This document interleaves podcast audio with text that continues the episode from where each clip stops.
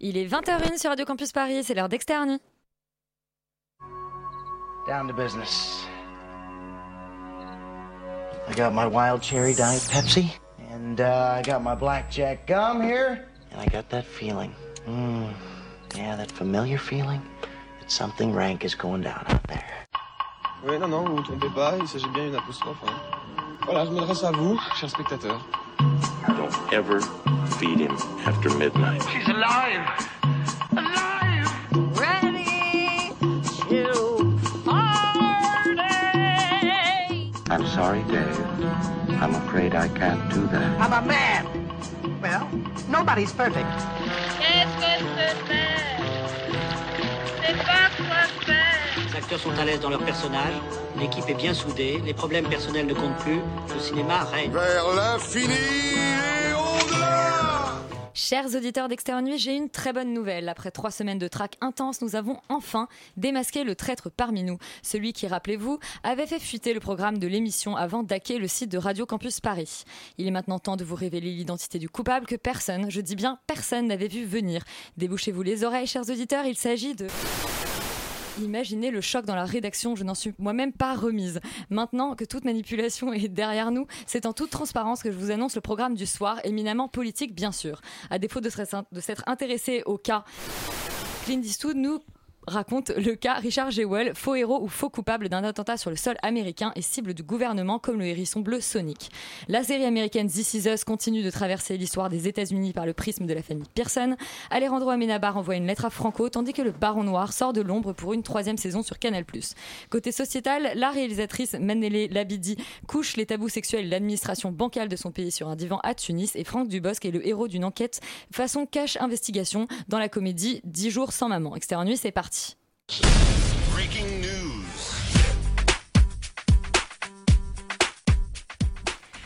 Et on commence tout de suite avec le box-office de la semaine. Et On Félix, peut tu as parler de ce qui vient de se passer. Ouais, tu as l'air très mais euh, On les rajoutera en post-prod.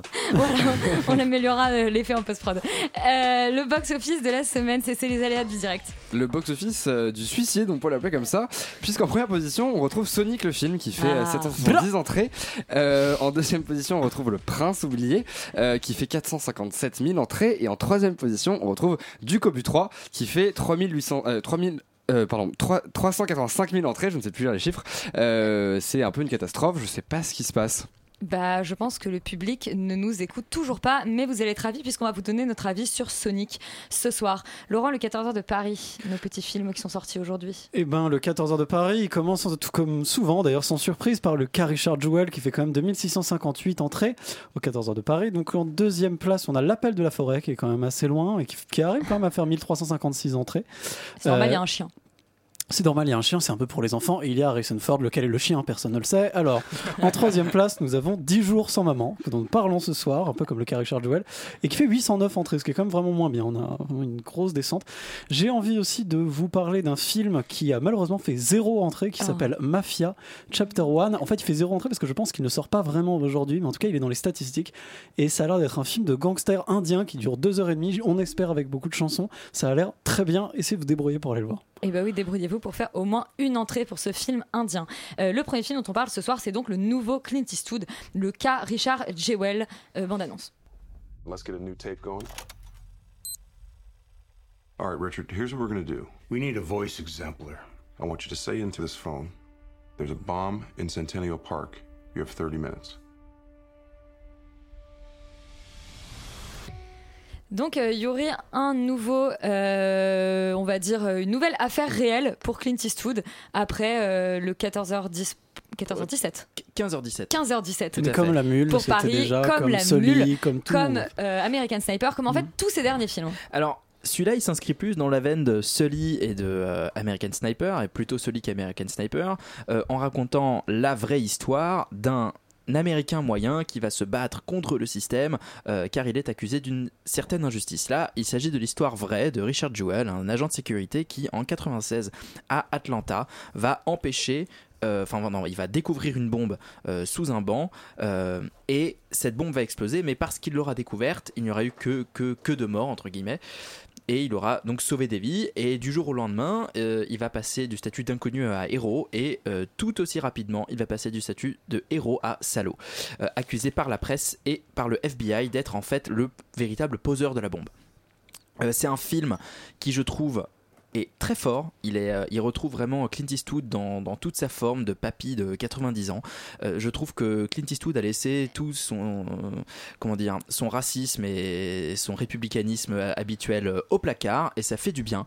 C'est-à-dire qu'on est vraiment dans un film qui est extrêmement moderne, je trouve, dans la manière dont il est fait. Je trouve qu'on est dans une, on, est dans une facture assez classique, mais néanmoins très dynamique avec, avec un personnage principal campé par un, un quasi inconnu qui s'appelle Paul Walter Hauser qu'on avait découvert dans I, Tonya avec euh, Margot Et Robbie. dans Black Huntsman et dans Black. Huntsman tout à fait et qui est exceptionnel. Et vraiment je trouve que le film tient sur ce duo d'acteurs euh, qui sont euh, donc euh, Paul Walter Hauser et Sam Rockwell qu'on a enfin, rarement vu aussi bien en rôle d'avocat un peu paumé qui, qui va prendre un peu la défense de Richard Jewell. C'est un film je trouve assez riche avec des vraies euh, trouvailles de mise en scène et de, et de plans que, que- que- qui me restent même euh, assez longtemps après, après le film. Et Parce que tu l'as vu il y a très très longtemps. oui, non, je l'ai vu hier soir, mais néanmoins, je- j'ai euh, néanmoins, j'ai réfléchi. Il y a des images qui restent, il y a des personnages qui restent, il y a des moments qui restent. Euh, il y a des, il y a des, il y a beaucoup, beaucoup de jeux avec des, avec des miroirs, avec une certaine, lu- avec une lumière euh, qui va venir tomber sur les personnages, les éclairer d'un, d'un point ou d'un autre. Donc la- le travail de la, de Yves Bélanger, qui est le chef op de Clint Eastwood, est vraiment très très beau, très très subtil là-dessus. Il y a un gros gros gros bémol dans le film, c'est le personnage féminin joué par Olivia Wilde, qui est la journaliste véreuse, scandaleuse et qui est extrêmement mal écrite et terriblement mal interprétée. C'est vraiment un gros gros point faible du film et ce qui fait que ce n'est pas un excellent film. Pour moi, ça reste juste un très bon film. Néanmoins, j'ai été très très agréablement surpris par euh, ce nouvel opus euh, du, du portrait des Américains moyens de Clint Eastwood et j'espère qu'ils vont encore en faire d'autres. Il y a une autre, il y a un autre personnage féminin. Il y a, il y a Katie Bates. euh, Katie Bates qui, est pour le coup très vraiment- bien. Et ce qui est très, ce qui est hyper bien, c'est que on n'est pas partisan d'un point de vue ou de l'autre. C'est-à-dire qu'on a vraiment même de la pitié pour ces, pour ce type qui vit avec sa mère, qui a une vie de merde et qui, qui a l'air d'être un psychopathe en réalité dans sa vie, et pourtant qui va se faire accuser à tort. Donc il y a cette ambivalence morale en permanence que je trouve assez fascinante euh, dans le film. Morgane? Euh, bah moi je trouve ça assez Pour marrant ton de la petit part retour. euh, pour mon retour euh, mon comeback Euh, non mais je trouve ça marrant de la part de Clint Eastwood en fait je suis toujours étonnée par ses films parce que il est vu comme quelqu'un euh, voilà qui est républicain qui est à droite euh, comme l'a dit Yuri qui serait raciste qui serait Le euh, 15h17 pour Paris, American Sniper, c'est quand même assez compliqué à regarder. hein. voilà exactement il y a, il y a Grande ces Dorino deux n'est pas raciste. C'est très ambivalent. Mais sa, film- sa exactement. filmo est très ambivalente. c'est que exactement Là, ça c'est au sa placard, filmo- mais il le, il le laisse de côté, c'est très sympa. Justement, c'est c'est ça qui est très marrant, c'est que son cinéma est ultra ambivalent, comme tu dis. Et là, il fait le portrait de- d'un d'un personnage qui est bon, qui est gentil et qui se fait avoir. Et quelque part, ça fait du bien de voir euh, au cinéma ce genre de personnage parce que, euh, voilà, c'est injuste. Et c'est quelqu'un qui a des valeurs, et c'est quelqu'un qui euh, aime sa mère, qui aime la vérité, qui reste en permanence droit dans ses bottes, et qui a une espèce de... euh, le, le seul, la seule chose qu'on pourrait quelque part reprocher au personnage, c'est qu'il est complètement naïf et complètement... Euh, une il fascination adore, il est- pour, l'ordre qui est quand qui même est euh, quasi malsaine, ouais, qui quoi, est quasi par moment. Et ça Voilà. met mal à l'aise pendant tout le film, c'est assez bien. Oui, mais euh, c'est intéressant et en même temps, Pour les c'est- armes. et en même temps, c'est quelqu'un qui euh, dit constamment la vérité, enfin qui euh, qui dit sa vérité et euh, c'est le pouvoir qui voilà. Et moi, c'est ça que je trouve assez marrant chez Clint Eastwood, c'est que voilà, c'est quelqu'un qui est de droite, qui est républicain, qui est certainement pro-Trump, mais qui Il pourtant euh, critique. Ah, pour moi, il a Il a, son fait, il a fait un Trump. meeting Ouais. pro-Trump, euh, enfin bref. et qui critique les institutions américaines de manière assez euh, virulente. C'est-à-dire que là, il va critiquer le FBI, dans Sully, il critiquait la justice. Il fait des films assez courageux, on dirait un- presque un nanar, tu vois, un, un nanar de droite, quoi. Ouais, mais, mais je pense qu'il est plus libertarien que libertarien, ouais, fait. en fait, Ouais. voilà. Il est- Et c'est, mais c'est marrant en fait, du coup. Voilà, c'est un bon film. Un bon film marrant, Laurent. Bah, T'es pas aussi sensible. Bah non, clairement, je suis pas aussi sensible. Alors déjà, je suis clairement pas tout à fait d'accord avec l'idée que ce serait pas un film qui serait très traditionnel et très classique dans la, dans la politiquement en fait, sur républicain ou en tout cas libertarien, comme on l'a dit. C'est-à-dire que au contraire, c'est un mec qui est un type bien, qui a beaucoup d'armes et qui se fait emmerder par des gens qui sont les gens du sale mec du gouvernement qui viennent emmerder les honnêtes gens qui essayent de sauver des vies. Euh, donc non, au contraire, je trouve que de ce point de vue-là, le film est très classique. Après, c'est un point de vue qui peut se défendre, donc bon, pourquoi pas. Mais En tout cas, oui, le film est assez classiquement républicain.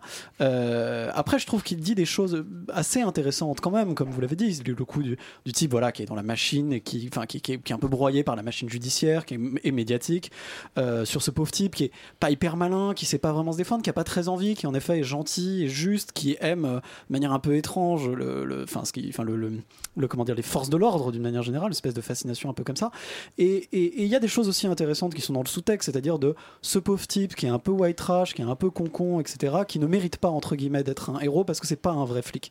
Il y a une espèce de mépris vis-à-vis de ce personnage-là qui est. Moi, je trouve qu'il y a une Moi, bienveillance au contraire. non, mais pas, pas dans le film, je trouve. dans, dans, de- dans- de- on met en scène, on met en Ah, scène voilà. ce mépris-là vis-à-vis de lui. Euh, a de la Euh, et bienveillance ça, pour ce personnage et ça, qui c'est est mal aimé par les autres parce Ouais. Voilà, parce que justement, il est un peu plus débile, qu'il est pas vraiment flic et qu'il a fait des erreurs et qu'il est trop zélé, etc., etc.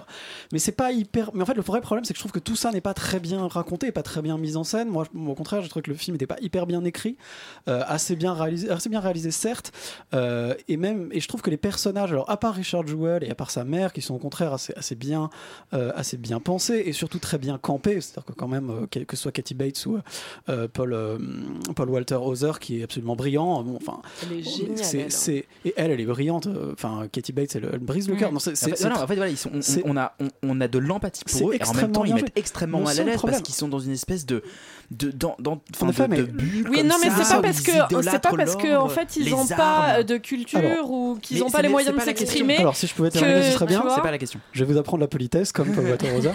Euh, donc non, euh, en fait, voilà, le, le problème du film, c'est qu'il arrive jamais vraiment à raconter l'histoire de manière vraiment intéressante. C'est-à-dire qu'on n'a jamais vraiment de suspense pour, sur, sur ce personnage-là de, de, de, de Richard Jewell, qui est, qui est finalement, euh, on sait déjà tout de suite qu'il est innocent, on sait déjà tout de suite qu'il est gentil. On n'arrive pas vraiment à travailler là-dessus. Et il y a un très gros problème sur les personnages d'antagonistes. Les personnages d'antagonistes sont extrêmement faibles, que ce, comme tu l'as dit, le personnage de la journaliste, mais notamment le personnage du, euh, du comment dire, du, du flic, enfin du FBI, de John Hamm, qui est extrêmement faible. C'est-à-dire qu'on ne comprend pas pourquoi est-ce qu'il a une espèce de haine vis-à-vis de Richard Jewell. Alors on, estime, enfin on- on- moi je crois comprendre que c'est justement parce qu'il le méprise, mais en fait c'est jamais vraiment clairement dit dans le film. Le film en fait n'est pas très bien écrit, c'est-à-dire qu'il y a une vraie Ah, faiblesse d'écriture. Je, pense- qu'il n'y a pas que ça. Il y a aussi le fait qu'ils ont été incapables de voir ce qui s'est passé et que c'est lui qui a vu et que, c'est lui qui s'est rendu compte qu'il y avait une bombe et qu'il y a ça en fait qui est en jeu Oui, aussi. voilà, justement parce qu'ils ont du mal à accepter que lui soit Oui, le héros. voilà. Parce que, oui, mais à quel moment on me l'a montré dans le Mais film on le comprend, Ah, je on trouve le qu'on comprend comprend, assez bien par la moi, psychologie trouve- du personnage. moi, je trouve que le film est- C'est un léger peu là-dessus, euh, ceux qui sont puissants ou, misérables, euh, tu vois, c'est la fable de La Fontaine. Un peu, lui, c'est un misérable, c'est un faible, donc euh, c'est quelqu'un qui, euh, qui est la cible, en fait, euh, facile. Et c'est pour ça qu'il est, qu'il est détruit par cette machine judiciaire, non? Félix, t'as t'as- t'as Ouais, elle les est fables de mal, elle est incarnée par John Enfin, John Hamm qui est pas mauvais, mais par son personnage. Euh, J'avais toujours du mal à apprendre mes fables par cœur, mais en attendant, euh, je vais un peu faire la Suisse. Je suis un peu d'accord avec tout le monde. Allez, super. Euh, non, effectivement, je, Eastwood va con- continue ce- cette espèce de démarche qu'il a depuis très longtemps dans son cinéma, de faire, de prendre des figures d'hommes ordinaires et de les rendre en fait extraordinaires. Sauf que là, c'est beaucoup plus intéressant parce que cette figure d'homme extraordinaire, on va la retourner contre lui et le et en fait. Les gens qui le- d'une même médaille, exactement le- les gens qui le portaient vont venir complètement le détruire et je trouve que c'est une vraie évolution dans le cinéma et c'est très intéressant. Euh, et en fait je, je trouve que Effectivement, le film des fois flirte un petit peu avec le manichéisme et la caricature, mais ça sert complètement le propos et ça démontre en fait l'absurdité mais totale de ce système qui soit par rapport enfin vis-à-vis du FBI qui effectivement en fait n'arrive pas à accepter cette erreur et qui s'en mêle dans une espèce de dans, dans une dans une persuasion en fait euh, d'eux-mêmes par rapport à cette par rapport à cette affaire et au lieu d'essayer d'amener des faits et ensuite de terminer un profil ils prennent le profil et amènent ensuite les de faits Enfin, quelque chose les de- faits dans l'esprit de système, quelque quoi. chose qui quelque chose qui a été énormément en fait utilisé qui, est- qui est vraiment passionnant et, et qui a vraiment enfin qui, qui a pas Oui, été on, on pense à, on pense à plein de cas réels. Ex- dans lesquels- exactement. L'affaire Euh, du rouge. mais, mais, aussi, mais aussi par rapport à la presse qui, en- euh, qui, qui vont venir sauter en fait sur, euh, sur n'importe quoi et complètement détruire euh, la vie privée d'un homme. Et, et- et je trouve que c'est extrêmement contemporain parce que pour la première enfin parce que ce, ce genre de lynchage public on y est un peu habitué et de plus en plus et du coup c'est un c'est une bonne piqûre Salut de rap- Benjamin Griveaux. non mais c'est une bonne piqûre de rappel je trouve de euh, de, de, de venir en fait montrer euh, cette cellule familiale et intime euh, qui va venir être complètement bouleversée et détruite justement par par, ce, par cette presse et l'image médiatique. Par contre, j'ai un petit peu de, enfin, j'ai quelques réserves sur le discours que je trouve par moment en fait un petit peu trop évident, c'est-à-dire que euh, Eastwood et notamment le scénariste euh, vont venir littéralement faire parler leurs personnages pour euh, illustrer quelque part où ils veulent où ils veulent en venir et ce qu'ils veulent euh, ce qu'ils veulent ce veulent dire. Et je trouve que c'est dommage parce qu'en fait là où euh, Jewel pour le coup est vraiment complètement euh, représenté au début comme un objet écrasé par le système médiatique en fait en lui donnant et en lui en sifflant euh, un tout petit peu de enfin quelque part le, le, le- discours en fait du film on le transforme comme une voix qui justement sert euh, un propos et qui sert justement une vision et quelque part on, on en fait un personnage de cinéma là où avant il était juste un espèce d'homme ordinaire euh, qui à, à- qui on détruisait en fait quelque part la vie et, et- et à qui le système se, enfin voilà se, se refermer je trouve que en fait de, de lui donner quelque part euh, ce discours là et, et- et- et du, du fait qu'il s'exprime en fait sur le sujet ça, le- ça le ça le Oui, à la fin, notamment. ça le rend un petit peu plus puissant en fait. Enfin, il, il- est moins ordinaire il est moins lambda il y a quelque chose où, où- il est où il est plus juste isolé et détruit par le système mais il est porté par une voix. Voilà c'est plus ça. Désolé c'était pas très clair mais voilà c'est plus ça en fait qui, me- qui me gêne un petit peu euh, et qui, qui, en plus n'est pas d'une grande nécessité parce que selon moi quand on regarde le film on comprend totalement où est-ce qu'on veut en venir Euh, et c'est vrai que c'est un petit peu dommage parce que effectivement il y a des personnages qui sont relativement stéréotypés je suis d'accord pour l'antagoniste je suis d'accord pour euh, la journaliste Euh, et, c'est un petit peu dommage parce que il y a énormément de pistes qui sont creusées qui sont très intéressantes mais comme on, comme justement on va venir céder à des facilités scénaristiques et on va pas creuser les personnages je trouve que par moment ça manque un peu d'incar- d'incarnation et ça aurait mérité en fait un peu plus de profondeur sur les thématiques que ça soulevait mais je trouve que ça reste quand même un très bon film et par rapport à tous ces anciens c'est quand même globalement très satisfaisant Enfin, tous ces anciens récents, du coup. Oui c'est bah oui mais American Comme Sniper c'est quoi c'est c'est 2012 compliqué. 12 non? Oui, non, mais je veux dire, sa filmographie, comme sa filmographie court depuis relativement longtemps, puisque Oui, c'est un très vieux monsieur. Euh, mais oui, non, c'est plutôt, euh, c'est plutôt euh, une bonne nouvelle pour, euh, pour les papis racistes qui se portent des- relativement bien ces dernières semaines. Euh, un autre papy, c'est Alejandro Amenabar. Euh, bah, il, est quand même, il, commence à, il commence à bedonner un peu. Euh, et Lettre à Franco, qui est, je crois, son septième film. Euh, on écoute la bande-annonce. Hoy, 19 de julio de 1936, queda declarado el estado de guerra en Salamanca y con la ayuda de Dios, en toda España. ¡Viva la muerte! Euh, Laurent, on part dans euh, l'Espagne franquiste. toute ma jeunesse. Non, pardon. Euh, alors, donc voilà, Alejandro Amenabar, hein, qui, donc, qui, moi je pensais qu'il était sud-américain, mais en fait non, il est aussi espagnol, il est espagnolo-chilien, je crois. Et donc ça raconte l'histoire de la réaction du doyen de l'université de Salamanque, qui n'est autre qu'un écrivain qui s'appelle Miguel de Unamuno, qui est, semble-t-il, enfin en tout cas très connu à l'époque et qui est vraiment révéré, on va dire, par, les gens. Et en fait, c'est sa réaction vis-à-vis du coup d'État militaire qui ensuite donnait lieu à la guerre d'Espagne, qui euh, du coup euh, en l'été 36 est, euh, enfin, est fait par une junte militaire et pas et avant l'arrivée du pouvoir du général Franco en fait. Et ça raconte l'arrivée au pouvoir du général Franco par les yeux de cette personne euh, et donc le basculement en fait de, l'Espagne dans, la dictature. En fait, ce que fait surtout le film, au-delà de ça, c'est que, en fait, ça raconte l'histoire d'une personne qui se retrouve un peu broyée par des circonstances historiques qui lui échappent complètement, et surtout, en fait, parce qu'il a des opinions modérées, il est totalement à la fois inaudible et détruit, on va dire, par les deux forces antagonistes du conflit. Euh, et, ça montre, en fait, la volonté du film, c'est vraiment de montrer enfin, ce qui se passe en cas de véritable hystérisation de la vie politique, ce qui, en fait, explique, ce qui démontre ce qui s'est passé, en fait, pendant la guerre d'Espagne. Euh, parce que c'est aussi quelque chose, en fait, le, film réussit quelque chose qui est pas souvent mis en avant, c'est que la guerre d'Espagne, en fait, est, souvent vue comme une espèce de, de, de- de en fait, d'une résistance héroïque euh, de républicains qui se seraient battus pour euh, lutter contre la terrible dictature. Mais en fait, ce que montre le film, lui, c'est qu'il y avait des gens qui considéraient qu'en réalité, c'était un affrontement entre deux extrêmes. D'un côté, euh, des communistes, globalement, qui étaient soutenus par Staline, et d'un autre côté, une dictature franquiste qui, finalement, au final, n'a pas, pas eu beaucoup envié des, grands, des grands fascismes de l'époque. quoi. Et, et le film, justement, arrive à montrer cette espèce d'ambivalence-là de manière assez intéressante. Alors, la guerre d'Espagne, c'est infiniment plus compliqué parce qu'il y a recours, a encore beaucoup, beaucoup de, de, comment dire, de parties prenantes dans ce conflit, mais enfin bon. Et, euh, et donc, c'est un peu voilà, cette grosse force du film qui arrive à, montrer euh, cette histoire-là sous un angle qu'on n'imaginait pas forcément et, euh, et à le montrer aussi, aussi avec le, la mise en scène du, du, du personnage du général Franco qui est assez étonnant. C'est-à-dire qu'il est très peu charismatique, c'est une espèce de type un peu bizarre avec des côtés un peu fanatiques, etc. Et mon- montrer à quel point, en fait, il, il, a réussi à devenir tout aussi taré globalement que les Hitler ou les Mussolini. Mais le gros problème, c'est que tout ça est un peu léger, c'est-à-dire que c'est fait un peu, euh, un peu sans génie, quoi. Voilà, je dirais. C'est, c'est pas extrêmement bien écrit, c'est c'est réalisé de manière assez sobre, mais finalement pas très intéressante. Ça manque de souffle, ça manque de rythme. On s'emmerde un petit peu, et les acteurs en fait ont un peu de mal à porter ces personnages-là. Et c'est par le personnage, à part l'acteur qui joue Franco, mais les autres, ils sont un peu légers, quoi. Ils sont un peu faibles. Tout ça en fait manque un peu de, à la fois de subtilité, c'est parce que ça va quand même, avec, ça vient quand même avec des gros sabots, et en même temps euh, un peu de voilà de, de force, d'incarnation, etc. Et c'est dommage parce que je trouve que le film avait des choses intéressantes à dire, mais sur la forme, il pêche un peu, et du coup, c'est pas forcément facile à regarder. Yuri? Bah moi j'irais encore plus loin, je dirais que c'est un film d'un ennui assez terrible, c'est-à-dire que c'est effectivement historiquement intéressant si on ne connaît pas grand-chose à la guerre d'Espagne, donc oui, merci Wikipédia, j'ai appris des choses, j'ai appris qui étaient les généraux de la junte, j'ai appris effectivement ce que tu disais sur euh, la, représentation de Franco était très intéressant parce que c'est je pense le, le point le plus intéressant du film, c'est-à-dire que de voir ce type qui dont, on a l'impression qu'il est un peu ridicule, un peu étrange, qui fait peur à personne et qui arrive finalement par deux trois coups politiques à, obtenir le pouvoir, c'est assez malin. Après, je trouve que moi j'ai un gros problème d'identification avec le personnage principal, euh, qui n'est pas forcément très sympathique. Euh, j'ai pas beaucoup de sympathie non plus pour ses amis. Le tout est le tout est boursouflé par une espèce de style euh, de téléfilm du dimanche avec des costumes, des lumières tamisées. Enfin, moi je rêverais de voir un film d'époque filmé à l'iPhone, quoi. C'est-à-dire que vraiment j'en ai un peu marre d'espèces de films voilà, grand budget. On nous montre les belles images et les beaux paysages espagnols et la belle musique larmoyante et tout ça.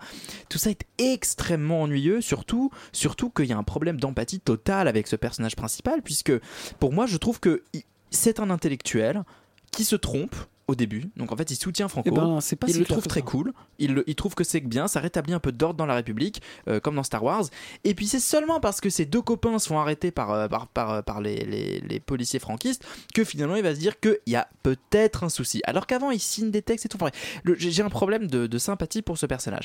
Mais ça peut être intéressant de le montrer. Ce point de vue-là, je trouve, et, se, se- se défend néanmoins parce que voilà, c'est historiquement c'est vrai et que et que on apprend que, que effectivement l'arrivée au pouvoir de Franco n'est pas si simple que ça et que c'est un grand mélange de beaucoup d'idéologies qui s'affrontent et c'est un peu n'importe quoi. Néanmoins, formellement, le film est euh, d'un ennui total et, et- et franchement n'acquiert même pas pour moi cette force didactique qui est que j'ai quand même dû regarder sur Google deux trois trucs parce que je ne connais pas euh, forcément les noms et les, visages de tout le monde. Donc euh, voilà, je- d'un point de vue documentaire, c'est intéressant, mais je me demande si un documentaire n'aurait pas été plus efficace pour porter ce message.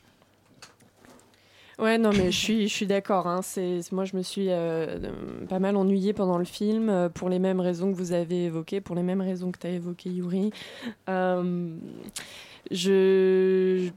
Je- J'ai pas grand chose à dire en fait sur le film tellement. euh, tellement... En fait, t'as Oui, enfin, tu- tu- non, mais tu Ad- vois, tu, admets- tu admets. regardes. Tu ne euh, l'as pas vu. Non, mais si, si, si, tu le, tu le vois ce film, mais euh, Il te laisse c'est une. Non, mais c'est vrai, il te laisse pas beaucoup de souvenirs et c'est dommage parce pas que de moment marquant, il y a rien. ouais. Ouais, effectivement, le, ce personnage principal, t'as pas beaucoup d'empathie pour lui. Il est même carrément détestable, franchement. euh, il est. Voilà. Et.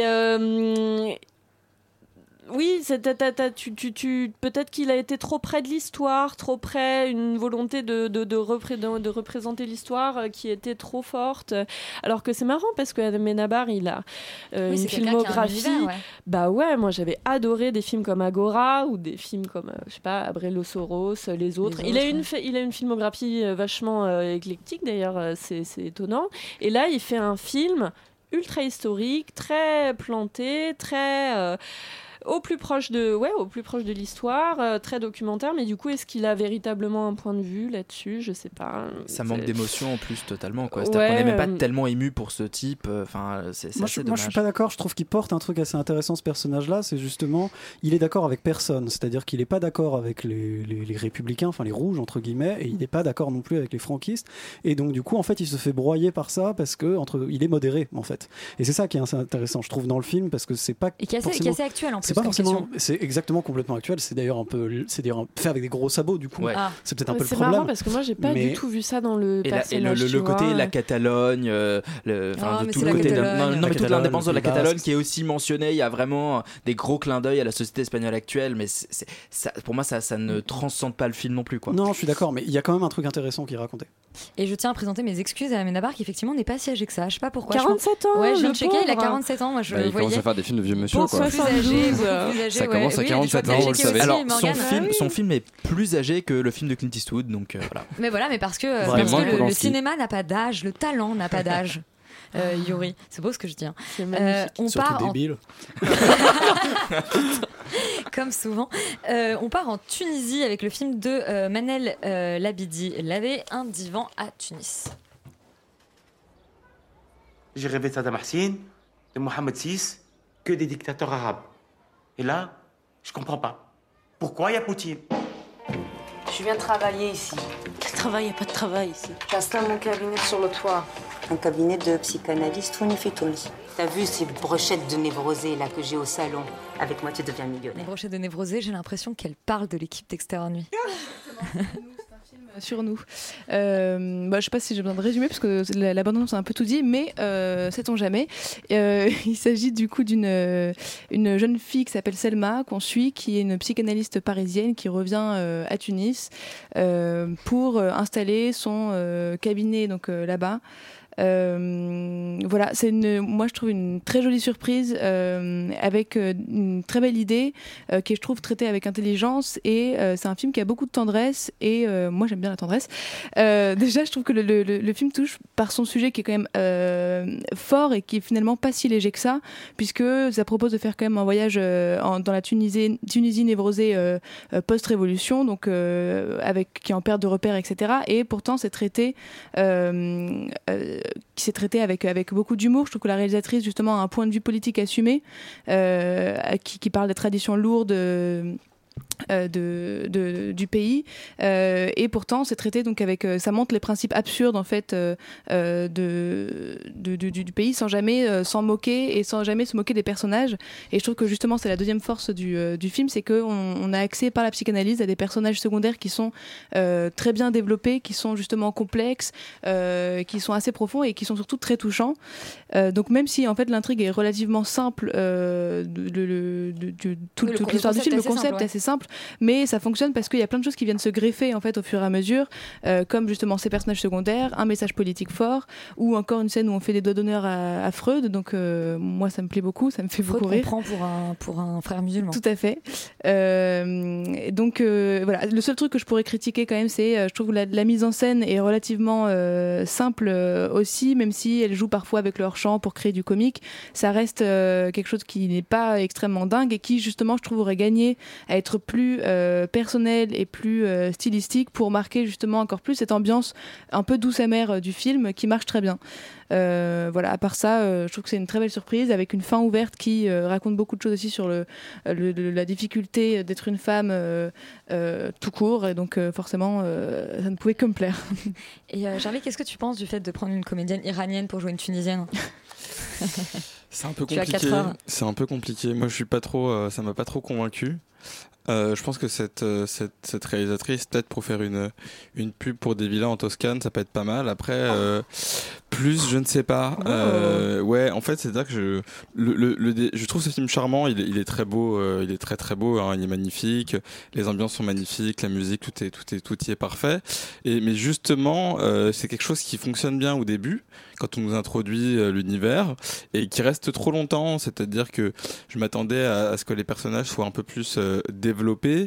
Et en fait, l'intrigue tourne autour du fait qu'elle n'a pas de papier d'autorisation pour, pour, euh, pour, pour, avoir son cabinet euh, dans Tunis euh, et qu'elle est pas vraiment au courant parce qu'elle s'est pas renseignée parce que c'est vrai que bon quand on fait 10 ans d'études on se renseigne pas sur ces choses là et du coup le film tourne autour de ça et ça ne sert à rien. Malheureusement je, trouve que cette péripétie ne sert pas le film. Elle dure trop longtemps il y, a des, éléments euh, fantastiques qui, arrivent à des moments random et qui ne sont absolument pas exploités. C'est-à-dire qu'à un moment, euh, il y a quand même Freud qui arrive dans le film. euh, et enfin, c'est dommage parce qu'on on, s'attend à ce qu'il y ait une révélation sur le personnage, on s'attend à comprendre quelles sont ses motivations.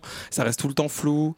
Euh, et voilà, du coup, il y a une espèce de charme comme ça, un peu léger, un peu sympathique, mais mais je sais pas moi quand tu dis que la réalisatrice respecte ses personnages il y a quand même toujours cette vision de la parisienne qui, qui, qui sait ce qu'elle fait, qui est là, et puis les personnages ils passent tous un peu pour des bouffons, ils sont Moi je tous trouve un qu'on se peu. plus du personnage principal que des, des personnages secondaires justement. Je sais pas, moi je trouve pas malheureuse. Enfin, je sais pas, je suis pas trop d'accord avec ça. Euh, ça fait un peu. euh, Enfin, je trouve que les locaux, ils passent un peu tous pour des pour des enfants, quoi. C'est tous des, c'est tous des gamins en fait. J'ai l'impression de voir des, des gamins de 16 ans qui, La qui partent de mission leur civilisatrice petit, de Gauthier Ferrani en ou- Tunisie. Ouais, mais ça fait un peu ça. Malheureusement, euh, ça fait un peu ça. Donc euh, c'est dommage parce qu'il y a vraiment des bons acteurs, il y a, vraiment des, plans intéressants, il y a des situations intéressantes, mais il y a quand même ce sentiment, même si c'est mignon, même si c'est pittoresque, que ça, reste toujours un peu en surface et, c'est dommage. J'aurais bien aimé au moins que pour un des personnages, on, aille un peu plus en profondeur, euh, ne serait-ce que le personnage principal qui, aurait pu être super intéressant à, creuser, mais j'ai l'impression qu'il y a toujours une situation qu'on met et puis on la, on la désamorce juste après et, voilà. Donc c'est un, c'est un film qui est agréable à regarder et puis euh, qui finalement, au bout d'un moment, euh, tourne un petit peu en rond et puis on, est, on est content quand c'est fini, quoi. Bah dis donc, vous n'êtes pas tout à fait d'accord. T'aimes pas autant la tendresse que Roman, mais je ne suis pas étonnée euh, d'apprendre ça à quelqu'un qui, à mon avis, n'a pas des envies de tendresse ce soir. C'est Yuri qui a passé 10 jours sans maman, mais avec Franck Dubosc. Euh, Chérie, tu pourras m'aider avec le contrat de la succursale là, parce que je comprends rien. Maman, j'ai mal à la tête, je veux pas aller à l'école. Maman, y'a plus de choses Maman, maman, il est où l'iPad? Maman Il est où mon sac de cours? Moi, c'est les enfants, tout le temps les enfants. Ça va, une fois que tu les as déposés à l'école, les enfants, t'as toute la journée pour t'occuper de toi, ça va. T'es sérieux là? Je donnerais n'importe quoi pour être à ta place. Vraiment Eh ben oui, nous aussi on donnerait n'importe quoi pour être à la place d'Horatica euh, qui dort euh, avec euh, Franck Dubosc. Bah non, puisqu'elle je est- elle est raconte, pas c'est là. n'importe quoi. Elle est pas- elle il est est pas là, horrible justement. Franck Dubosc en plus, il me fait bader. Euh, Est-ce qu'il joue toujours le même rôle? Eh bien, je sais pas, je suis pas tout à fait familier de la filmographie de Franck Dubosc, si ce n'est euh, Camping. Et celle de Ludovic, de Bernard, Mais alors, tu la Ludovic connais ou Bernard pas avait fait un bon film L'Ascension. qui s'appelait L'Ascension, que moi j'avais trouvé honorable et sympathique Avec et assez rigolo avec Ahmed Silla. Voilà. Bon, euh, alors là, faut-il vraiment résumer ce film? Euh, Franck Dubosc et Horatica sont un couple bourgeois de province qui ont des enfants. Euh, et Horatica est surmenée car elle est à la maison, elle s'occupe des enfants pendant que Franck Dubosc a des problèmes au travail car il est DRH d'un intermarché euh, sur la 86. Euh, ensuite, qu'est-ce qui se passe? Eh bien, Horatica dit qu'elle en a marre et qu'elle décide de prendre 10 jours de vacances, ce à quoi Franck Dubosc dit T'inquiète pas chérie, je vais gérer. Évidemment, qu'est-ce qui se passe? Eh ben, il ne gère pas et c'est la catastrophe. Et évidemment, les enfants lui mettent la misère. C'est vraiment le scénario le plus, le plus cliché, le plus débile. Mais surtout, ça a Le- 20 ans de retard. ça, mais vraiment, je, je regardais ça, j'avais envie de me suicider et d'étrangler tout le monde parce que c'est vraiment un film, je trouve, rétrograde et, et- et beaucoup plus rétrograde que ne peut être Clint Eastwood, même dans ses pires films. Non, non, c'est vraiment, je pense qu'il faut arrêter de faire ce genre de comédie pour petits bourgeois qui ont une maison et qui boivent du rosé et où la, et où la femme est à la maison et elle est formidable, elle s'occupe des enfants et où papa il s'est jamais, il s'est jamais fait un café tout seul dans sa vie. Donc dès que maman elle est pas là, et bah la cafetière elle explose parce que papa est une merde et, que, et, que, et, que les enfants sont des, sont des tyrans, donc sont des petits nasillons en puissance qui sont là, qui lui, mettent, qui lui mènent la vie dure et qui, et lui, qui lui changent son Siri pour qu'il l'appelle. Ah, c'est un vrai, c'est une vraie blague dans le film. Hein. Il lui change tout le temps son Siri pour que quand ils disent Siri fait ça, Siri dise d'accord, crotte de bite qui pue. C'est vraiment insupportable. Je, je trouve que ce film est, est, est, est tout ce qu'on peut imaginer de pire dans ce genre. C'est esthétiquement laid au possible. Tous les, tous les acteurs cachetonnent. Je n'en pouvais plus au bout d'une heure quarante. C'est, je, je sais pas. En fait, c'est c'est vraiment 1h40 en enfer. Euh, 10 jours, c'est potentiellement la, la, la durée que dure le film mentalement quand on le regarde. Mais vraiment, euh, je, je pense que voilà, ça aurait été beaucoup plus subversif, me disais-je en regardant ce chef-d'œuvre d'avoir inversé les rôles, c'est-à-dire d'avoir une, une femme qui est surmenée, qui a Ouais. beaucoup de travail, beaucoup d'enfants, et où c'est le, le père qui s'occupe des enfants, et le père décide de prendre des vacances, et c'est la mère qui est débordée. Je trouve, enfin, je pense que inverser Ouais, ou la ce, la inverser mère ce scénario, inverser ce- ce scénario Ouais, aurait enfin, ce été sera- beaucoup ce plus sera- intéressant. Ce serait de la subversion de level 1 quand même. hein. Ouais, non, mais, non, ça reste été- un film avec Franck Dubosc. hein. non, non, Voilà. mais je, je cherche, je cherche des, des pirouettes là où il y en a pas en fait. C'est vraiment nul. C'est-à-dire que c'est c'est un c'est un non non c'est une catastrophe de, de A à Z. Je, je sais même pas pourquoi euh, pourquoi quelqu'un a financé ce film en fait. J'espère que ça ne fera pas d'entrée parce que j'espère qu'on refera pas ce genre de film. Je trouve qu'en 2020 c'est quand même compliqué de toujours défendre ce genre de scénario parce que je pense même pas que ça correspondrait vraiment à la réalité des choses. Enfin de manière aussi caricaturale, aussi stupide, aussi frontale. Je pense qu'il y a vraiment un problème. Je comprends pourquoi t'as bien aimé Richard Joel, t'es au moins aussi naïf que lui. Mais... Non mais Eh ben, voilà. on c'est- saura euh, la semaine prochaine si 10 jours sans maman trouve son public, euh, malgré l'avertissement de Yuri contre euh, le côté rétrograde et débile de ce film crotte de bique qui pue. Euh, un film pas tellement plus malin, c'est Sonic qui est sorti la semaine dernière de Jeff Fowler. Mais qui est un chef-d'œuvre par rapport à ça. Voici l'île d'où je viens. Une île paradisiaque. Plage de sable fin, cascades vertigineuses, montagnes russes à volonté. Et j'ai jamais eu besoin de prendre le bus pour aller à l'école parce que je faisais le tour de l'île en moins de deux secondes. De toute façon, il n'y avait pas d'école. Je sais, une île de rêve, je vous dis. Alors, franchement, déjà, je veux commencer par demander qui est le doubleur de Sonic en VF.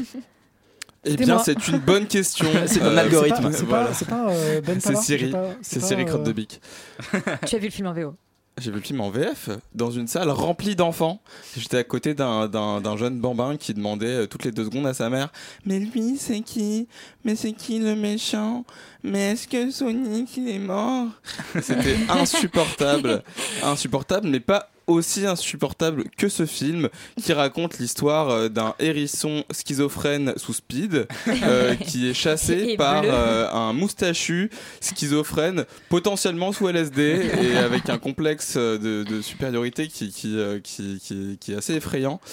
Euh, non, bah écoute l'histoire de Sonic, euh, tout le monde connaît euh, ce, magnifique jeu vidéo fait par Sega qui, qui, a, hum, qui a donné, naissance à une, saga assez lucrative et comme tout bon film de jeu vidéo, ce film est très mauvais. Euh, que dire de plus Euh, C'est un film où euh, Sonic a fui son, son royaume étant enfant parce qu'on le pourchassait pour son pouvoir. Et, et comme à, grand, à grand pouvoir, grosse araignée, comme on dit dans le, dans le milieu, Sonic sur Terre aussi est poursuivi pour, ses, pour ses pouvoirs. Et, et il a un, un sac d'anneaux magiques qui lui permet de voyager de dimension en dimension pour échapper aux méchants au cas où il est, il est démasqué. Sauf que Il suite les à perd une- vraiment au bout de 5 minutes, ce qui est Oui, assez dommage, je trouve, en termes parce de scénario. Que, parce qu'un un, un- un flic un peu débile lui jette, euh, enfin lui, lui tire dessus avec un- un- une flèche tranquillisant, qu'il montre très bien qu'il aurait pu éviter euh, dans la suite du film, puisqu'en fait il est tellement rapide qu'il peut limite arrêter le temps, un peu comme comme Vif Argent dans les X-Men, euh, si jamais vous avez déjà vu les X-Men. Euh, voilà, si vous n'habitez si vous n'habitez pas la Tchétchénie. Et du coup, euh, du coup non, c'est compliqué parce que bah quand le quand le l'incident déclencheur euh, est invalidé par la suite du film, euh, bah c'est voilà, je Toi, m'arrête ça là te en donne fait. de Ouais. l'urticaire en, tant que- en Exactement, tant que scénariste. Euh, Yuri, tu disais que c'était mieux que 10 jours sans maman? Alors, moi, je- en fait, Mais en même temps, c'est une échelle qui est compliquée. Voilà, Ah, c'est un film qui est assez quelconque. Globalement, voilà, c'est un film qui, je trouve, effectivement mauvais.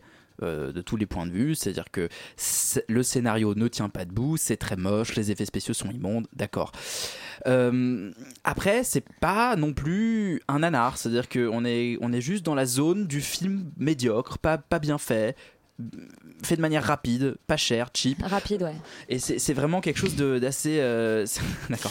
C'est vraiment Merci, que- Elisabeth, merci, merci, merci beaucoup. C'est vraiment, c'est vraiment quelque chose qui se, qui se regarde, je pense, quand on est enfant, potentiellement. On peut trouver ça amusant. Euh, nous avons visiblement perdu nos âmes d'enfants euh, aussi autour de cette Oh table. non. Et, et Jim Carrey qui cachetonne visiblement, qui cabotine comme c'est interdit. Tu et- l'as vu en VO oui, moi je l'ai vu en VO, tout à fait. Euh, non, voilà, je trouve que en fait le film est, est juste quelconque et je pense qu'on on aurait vite fait de l'oublier, sauf que eh bien il fait beaucoup beaucoup d'argent au box-office euh, mondial et du coup il y aura sûrement une suite.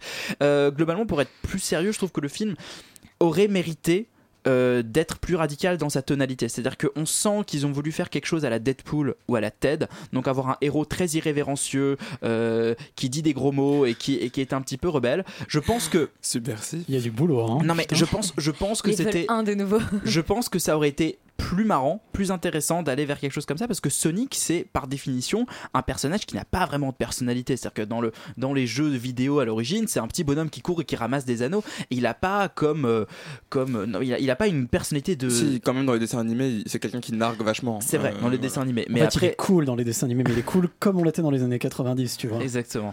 Et je trouve que la pire partie du film est quand même ce début où on essaie de lui trouver une backstory et, et une- une- alors qu'en fait non, on n'en a pas besoin d'expliquer d'où il vient.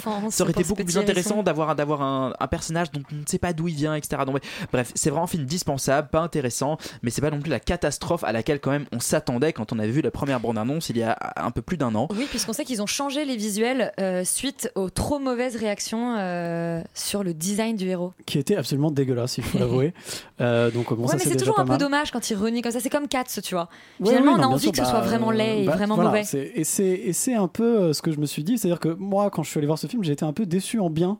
C'est-à-dire que je m'attendais, euh, voilà, suite à la polémique surtout. Pire type de déception. Je m'attendais, voilà, la pire type de déception. Je m'attendais vraiment euh, à un truc absolument catastrophique, horrible, hideux, etc.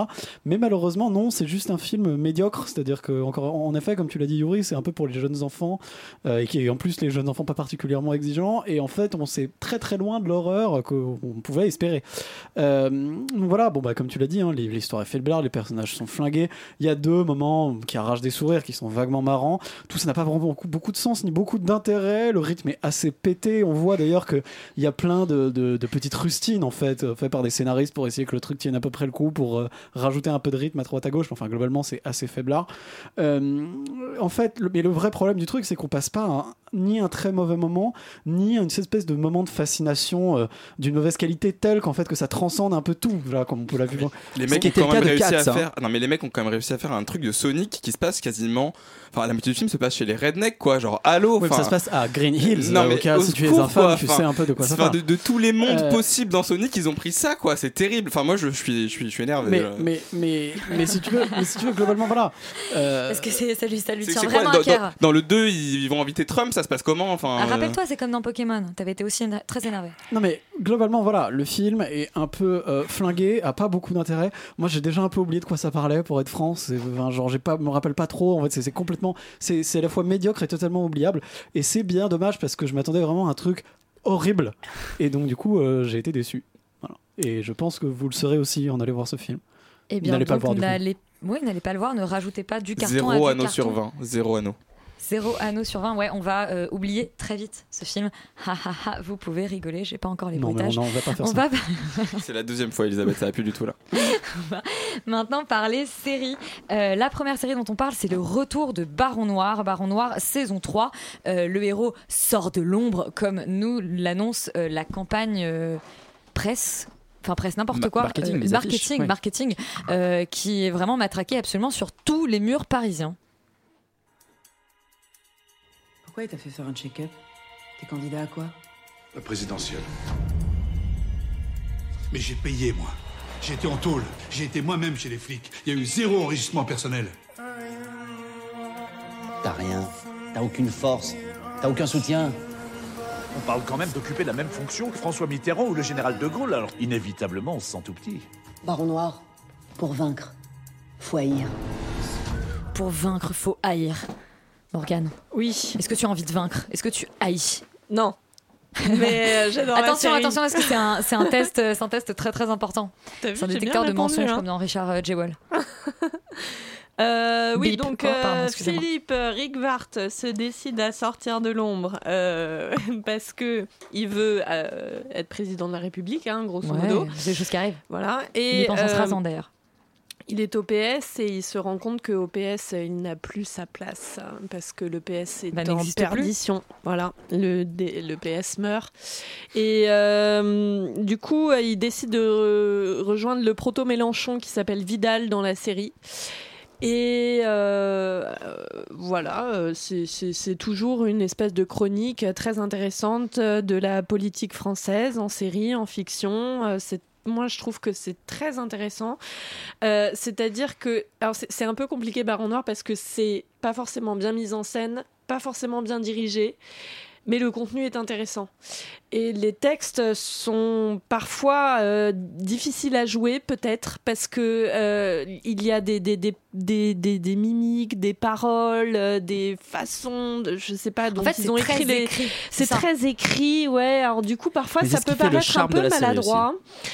Tu crois? Je suis Bah, pas moi, sûre. moi, parfois, c'est des justement quand a des grandes tirades de Mélenchon, je trouve ça super. Mais Oui, non, mais par- en fait, il y a Vidal, des. tu veux dire. oui, de Vidal. Il y a des, par exemple, la tirade de Vidal euh, au moment où ils font. euh, non, la tirade de Philippe Rigvart au moment où ils font le débat. Vidal-Rigvart, elle est vachement bien. Et à ce moment-là, Cadmerade joue super bien d'ailleurs. Euh, non, je trouve que c'est une série qui est très maligne. Moi, j'adore le personnage de, Vi- de Vidal, j'adore ce qu'ils disent sur Mélenchon, j'adore euh, l'histoire de ce personnage qui. euh, s'appelle Baron Noir, qui se fait appeler Baron Noir, qui est censé manipuler en fait toute la politique, mais qui au fond a des convictions et les suit et reste droit dans ses bottes et effectivement il va tout faire pour arriver à- à, à imposer ses convictions. ses convictions, à imposer sa vision des choses. Il va manipuler, il va mentir, il- mais au fond, c'est un gars plutôt bien et c'est pour ça qu'on arrive à le suivre en fait ce personnage c'est parce que on a de l'empathie pour lui on a de l'empathie pour quelqu'un qui se bat pour ses convictions tout simplement Euh, j'aime beaucoup le personnage aussi euh, du, euh, pseudo prof de SVT sur internet qui sous voilà qui, qui, qui dit qu'il s'y connaît en histoire etc et qui va critiquer en fait les institutions démocratiques en France qui va remettre tout en question jusqu'à l'élection et qui en fait va pousser plein de gens à l'abstention. C'est vrai que c'est un discours qu'on qu'on peut, qu'on peut écouter, euh, qu'on peut entendre en France. La série s'amuse beaucoup à critiquer ce genre de, ce genre de discours et euh, c'est c'est intéressant. Il y a plein d'idées intéressantes dans la série, il faut regarder. Il y a, je il y a plein d'idées intéressantes, mais est-ce que c'est pas le, le problème de cette série, c'est pas qu'elle est toujours un cran en retard? C'est-à-dire que je me rappelle que la saison 2, on avait critiqué le fait qu'ils n'avaient pas réussi à voir, euh, bon évidemment le. Bah, ils l'ont vu- on- le- ils l'ont vu le- entre-temps, en le- fait. Le Macron, enfin voilà, Ouais. qu'ils avaient, qu'ils ont dû broder, voilà. Euh, euh, est-ce que c'est pas aussi le. le Bah, c'est totalement le cas. voilà, totalement le cas des le gilets jaunes, c'est-à-dire saison 3. que c'est-à-dire qu'ils n'ont pas vu venir les gilets jaunes au moment où apparaissent les gilets jaunes. Ben en fait, ils C'est apparaissent. difficile, ceci dit, de, de, de non, bien sûr, prédire bien sûr, le- bien sûr, bien sûr. la vie politique mais, mais- française. Mais, je trouve que la, la série n'est pas n'est pas très intéressante en termes de mise en scène, elle n'est pas très intér- intéressante en termes de jeu, mais je trouve qu'en termes d'observation et de thermomètre, elle est fascinante. C'est-à-dire Ouais. que ils arrivent à, à prendre plein de petites choses qu'on connaît de l'actualité politique, de personnages, de les mélanger, d'en faire un vrai matériau de fiction. C'est-à-dire que ce n'est pas simplement un décalque de la vie politique française, ça devient un matériau de fiction. Et du coup, on revit par la fiction des moments de notre histoire politique récente. On revit la démission de Nicolas Hulot à travers euh, la démission de Cyril Balzan euh, dans, dans la série. On revit les Gilets jaunes à travers euh, ce personnage de prof de SVT qui devient une espèce de voix anti-système qui va, va se retrouver amplifié par les médias, par les hommes politiques qui vont tous essayer de le récupérer qui va, et qui va créer une espèce de nouveau euh, paradigme politique en France. Et tout ça est extrêmement intéressant, bien ficelé. Après, je suis d'accord que, que formellement la série a assez peu d'intérêt.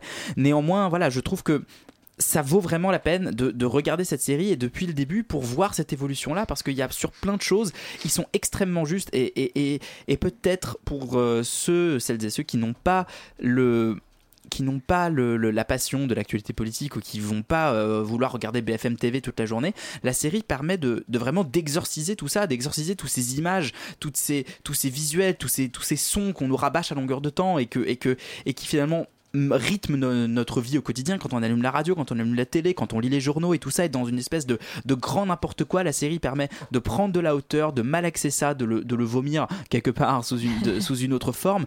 Et, et vraiment, il y a, quelque chose d'assez fascinant avec ce jeu de ressemblance entre la fiction et le réel qui s'opère tout au long de la saison. Alors, la saison a une espèce de cassure au milieu, c'est-à-dire que je trouve que les cinq premiers épisodes sont très bien tenus, très bien écrits, pas trop mal mis en scène, mais ça se casse vraiment la gueule à partir de l'épisode 5 où c'est le producteur visiblement qui prend la caméra. Et, euh, et à partir de ce moment-là, c'est vrai que euh, en termes d'image, ça devient beaucoup plus compliqué à regarder. Et et justement, la gestion de tout le, du- de tout le volet gilet jaune est un peu bancale et jusqu'à culminer dans un dernier épisode que je ne dévoilerai pas, mais enfin qui résulte dans la mort d'Anna Mouglalis. Pardon. Et, Mais euh, enfin- et, et, euh, et qui. Mais qu'est-ce que tu fais? Ça Non, va pas, non rien Je, je suis Pardon qu'il fait exprès de tousser depuis le début. Là, ça fait 3 minutes qu'il fait semblant de tousser pour pouvoir faire ça. Je te connais, Yuri. et euh, mais mais qui est euh, elle est bref elle conduit un tracteur enfin c'est absolument Non, mais ridicule attends, mais mais on a le droit de dire que c'est ridicule on a le droit dire que c'est un Oui. moment qui est, qui est absolument scandaleux en termes d'écriture et de mise en scène et, et, et justement cette cette fin de saison est extrêmement décevante parce qu'en plus ça se termine sur euh, enfin sur Philippe Rigvart. Si je vais pas dire ce qui lui arrive mais il lui arrive lui aussi un truc totalement invraisemblable.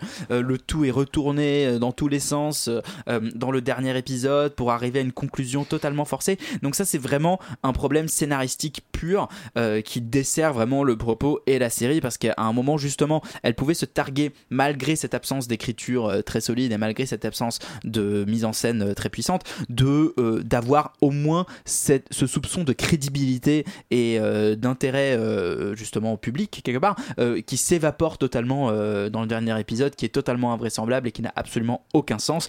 Mais bon voilà. Après c'est une série que moi je recommande vraiment vivement de regarder parce que ça, ça c'est passionnant sur la situation politique en France aujourd'hui. Et je pense qu'il y a un truc à dire sur Eric Benzekri, qui est donc un des créateurs de la série, qui a notamment travaillé avec Jean-Luc Mélenchon. tout à fait il connaît très bien Mélenchon. Et du coup, dans la série, je sais pas si tu es d'accord avec moi, mais euh, je trouve que on- la série décrit très très bien cette gauche-là, cette, euh, la gauche de Mélenchon, justement. Et euh, alors que la série décrit peut-être un peu moins bien le FN, par exemple, le personnage de Chalon, il est un peu plus caricatural. Même la droite, finalement, on a du mal à, à rentrer dans je sais pas, dans l'idéologie de droite. En fait, la série décrit Oui, très vrai. très bien l'idéo- l'idéologie de gauche et l'idéologie d'extrême tous les gauche. courants tous les courants de gauche sont assez bien montrés pour le coup Ouais, vraiment très très bien.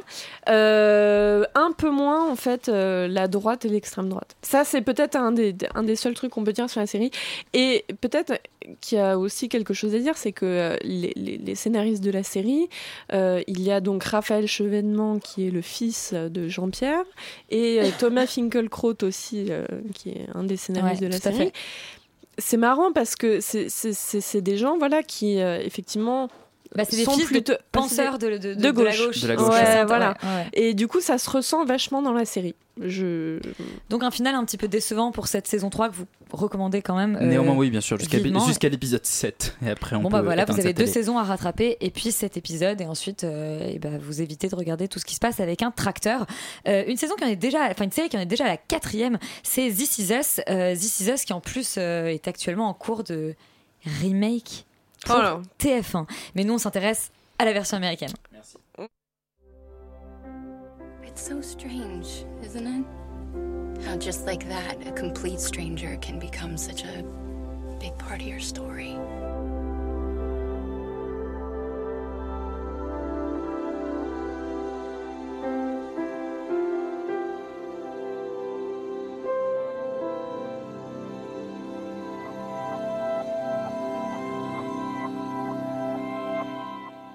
Alors que reste-t-il à raconter de la famille Pearson, Yuri? Tout. Ils sont euh, géniaux, ils sont fascinants. euh, c'est euh, effectivement la série qui raconte l'histoire de la famille Pearson, du père et de la mère, donc Jack et Becca, de leurs trois enfants, des enfants des enfants, des petits amis des enfants, des cousins, des cousines. Enfin, c'est une espèce de grande saga familiale qui s'étend sur plusieurs générations et plusieurs décennies et qui a commencé il y a quelques années sur NBC et qui a repris pour une quatrième saison. La deuxième partie de la quatrième saison vient euh, de commencer à être diffusée sur NBC aux États-Unis et sur Canal Plus chez nous. Et c'est pour l'instant la quatrième saison est une réussite pour moi assez totale, c'est-à-dire qu'il y a, y a des épisodes absolument magnifiques, je trouve qu'on rentre vraiment dans la dans, la, dans une vraie profondeur des personnages. Ils arrêtent d'être tous parfaits, tous tout lisses, euh, ce qu'on pouvait reprocher éventuellement à la série avant. Euh, la série va s'attaquer là à des vrais problèmes, à des, à des choses très très dures, à des secrets de famille qui vont être dévoilés, euh, à, des, à un enfant, l'enfant de Kate et Toby, donc c'est un peu compliqué pour les gens qui ne connaissent pas la série, mais ils ont enfin un enfant après toutes ces saisons-là et il est aveugle. Et je trouve que tout le développement du personnage de Toby, qui est le père de cet enfant aveugle, qui n'arrive pas en fait à, à aimer cet enfant parce qu'il est aveugle, parce qu'il se dit mais en fait je pourrais pas lui montrer tous mes films préférés, je pourrais pas faire tout ce que j'aime avec lui et, et, et ce qui est d'une violence absolue mais totalement compréhensible par rapport à ce personnage-là dans, sa situation, etc. C'est, je trouve, d'une d'une euh, à chaque chaque épisode euh, réussit ce qu'ils arrivaient à faire dans la saison 1 c'est-à-dire ils arrivent à émouvoir à chaque épisode et à apporter euh, une couche supplémentaire de, de profondeur et d'émotion à cette famille qui évidemment et c'est sa grande force et c'est évidemment la grande force des séries américaines c'est ça nous ressemble tous et qu'on peut on peut se retrouver dans à peu près chaque personnage en fonction des situations qu'ils traversent Euh, non non cette saison 4 est une vraie réussite il y a il y a, il y a des il y a des il y a des épisodes absolument merveilleux il y a un développement il y a des, vraiment de l'introduction également de nouveaux personnages euh, comme euh, comme le le, petit ami d'une d'une des filles de Randall qui va également ouvrir un tout un nouveau de personnages euh, parce que Randall est devenu conseiller municipal euh, de Philadelphie et, euh, et le, le petit ami de sa fille, bon c'est un peu compliqué tout ça, euh, va et vient des classes populaires et a un enfant. Et il y a toute cette confrontation entre lui qui est on va dire un, un noir, un, un noir américain qui a réussi et ceux qui sont de la classe populaire, de la classe ouvrière. Et il y a, il y a un, il y a un épisode génial qui s'appelle The Dinner and the Date où justement on voit que malgré, les, malgré, malgré la couleur de peau finalement, la- les différences de classe sociale euh, sont un fossé et, et, et sont énormes et, et créent une espèce de, de, de vraie différence entre les deux. Et je trouve ça assez génial que la série aille dans ce genre de truc. Également, la même, c'est un petit spoiler encore une fois, mais la mère qui va commencer à se battre avec, avec euh, une, un début de démence sénile. Il y a un épisode qui montre ça, mais qui est absolument merveilleux de justesse et de, et de, et de précision. Euh, je, je enfin, si vous n'avez pas vu la série, euh, regardez-la absolument parce que c'est, premièrement, c'est, du mélo, donc on- il y y a pas mal d'émotions, on aime ça. Et, euh, et puis, deuxièmement, c'est, une série qui vise juste sur énormément de sujets, donc euh, franchement, énorme succès, pour, enfin énorme réussite pour moi en tout cas pour cette quatrième saison qui, qui reprend le flambeau après deux saisons un peu moins intéressantes. Morgane, à Bah, partager Ouais, bah, totalement, mais c'est incroyable cette capacité de cette série à se renouveler constamment sur euh, le, exactement le même sujet, c'est-à-dire que This Is Us n'a qu'un seul sujet, c'est la famille, et il explore absolument euh, tout. Après, c'est un vaste sujet, hein. C'est un vaste sujet, mais il est, elle explore vraiment toutes les contrées de ce sujet, et c'est absolument formidable. Il y a des, en fait, ce qui est très fort dans la série, c'est que les personnages sont euh, font tous du mieux qu'ils peuvent, malgré des personnalités, des, euh, des, des, des névroses, euh, des vécus différents, etc. Mais au fond, ce sont tous des personnages très bons. Il n'y a pas d'antagoniste en fait. Même les gens qui Voilà. sont méchants, c'est expliquer pourquoi en fait ils le sont. En fait, ils deviennent gentils juste après, donc c'est un côté. Exactement, il y a un côté très. euh, mais t'as l'impression que la, que la série, elle a été écrite par des psychologues parce que euh, tu te demandes d'ailleurs, parce que parce que parfois, par exemple, le personnage de Randall. Il est assez. euh, c'est vraiment un personnage qui est très rare au cinéma. C'est-à-dire que c'est un personnage qui est extrêmement angoissé, qui est ultra sensible, très intelligent, qui fait des crises d'angoisse. Euh, et pourtant, c'est un personnage infiniment bon et qui veut constamment le bonheur des autres. Et heureusement que euh, est entouré par de bonnes personnes parce que euh, y a, moi il y a une scène qui me qui me fascine dans, dans cette saison 4 c'est en fait euh, la femme de Randall euh, qui confronte son mari et sa fille alors qu'ils sont en train de se disputer.